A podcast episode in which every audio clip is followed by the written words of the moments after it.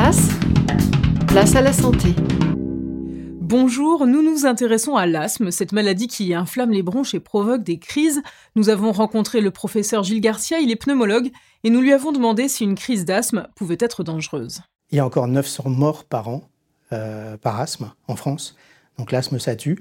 La très grande majorité des symptômes sont bien sûr totalement, totalement sans danger.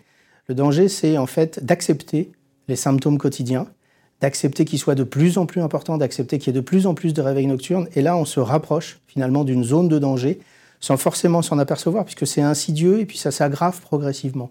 Donc c'est surtout ça dont il faut se méfier, c'est quand on finit par s'habituer de façon trop importante à des symptômes qui sont vraiment très très très très gênants. Toutes nos chroniques sur l'asthme en compagnie du professeur Gilles Garcia sont à retrouver sur la chaîne YouTube de Place à la Santé. Vous pouvez aussi nous rejoindre sur Facebook. À demain.